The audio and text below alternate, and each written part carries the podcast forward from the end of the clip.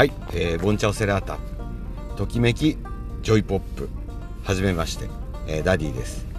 えー、このポッドキャストはですね、えー、私が体験したことですとかそれについて思っ